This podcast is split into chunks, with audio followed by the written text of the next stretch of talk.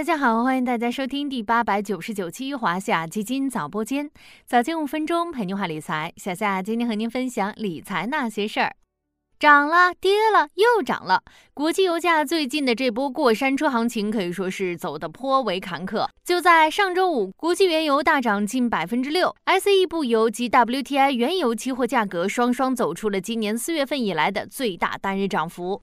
但如果从九月底算起，国际油价经历了一波大起大落行情，ICE 布油从最高超过每桶九十五美元，一度跌到每桶八十三美元左右。到上周五又涨回每桶九十美元上方。那么，咱们今天就来聊聊最近国际油价大涨大跌背后的原因是什么，又对国内市场有哪些影响？快和小夏一起来听听吧。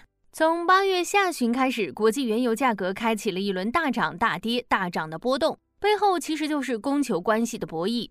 先说第一波上涨区间，八月下旬到九月下旬。ICE 布油价格从每桶八十三美元一路涨到每桶九十五美元上方，背后刺激因素有两个：一方面，美国页油盐增产潜能减弱，欧佩克加组织进一步坚定减产挺价决心；沙特和俄罗斯同步宣布延长一百万桶每日超额自愿减产及三十万桶每日减出口的政策，使得石油供给担忧升温。另一方面，中国针对房地产市场出台一系列刺激政策。经济复苏预期加强，刺激原油需求上升，导致国际油价震荡走强。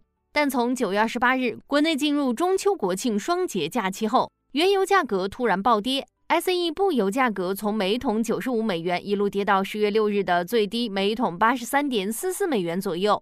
背后是全球制造业复苏依然乏力，美国货币政策继续收紧的预期，以及交易市场的买盘枯竭等利空因素的叠加。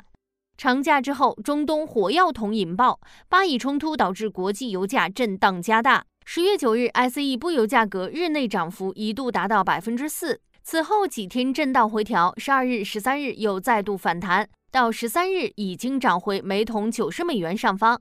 这一波上涨背后同样有两个因素。一是巴以冲突加深了市场对中东地区地缘政治局势的担忧，两国位于石油供应关键地区，危机的发展和外溢可能对中东原油供应产生影响。二是上周四，美国突然宣布对两名运载俄罗斯石油高于价格上限的油轮船东实施制裁，加剧了投资者对本就脆弱的能源市场供应的担忧。这里稍微解释一下这次制裁的背景，为了减少俄罗斯的石油销售收入。去年年底，G7 七国实施了每桶六十美元的价格上限。过去十个月，价格上限大幅减少了俄罗斯的收入。而美国这次出手制裁，是价格上限实施后的首次执法，被外界看作是一个重要警示信号，未来很可能会增加俄油运输的成本。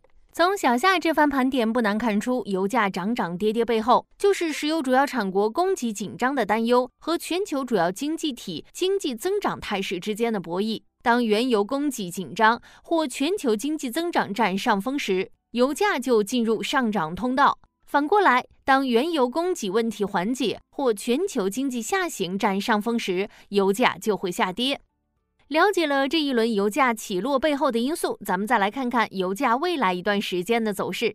从短期来看，巴以冲突发展或是影响未来一段时间国际油价运行的主要因素。回顾历史，不论是一九七三年的第四次中东战争，还是二零二二年的俄乌冲突爆发，都一度造成国际油价暴涨。然而，更多复杂局势的夹杂，也让油价走势显得扑朔迷离。一方面，巴以冲突加剧，欧佩克加产油国延长额外减产时限。美国加强对俄罗斯石油价格的制裁，以及中国经济复苏预期假期、能源需求前景向好等因素，都在推动原油价格上涨。另一方面，全球经济下行压力、能源需求前景不佳、长期高利率水平，以及俄罗斯考虑调整石油产品出口禁令等因素，又可能导致原油价格下跌。总体来看，国际油价未来一段时间面临着多空因素交织的局面。可能会加剧震荡。那么，国际油价大起大落对国内的影响有哪些呢？我们可以多关注以下这两块内容。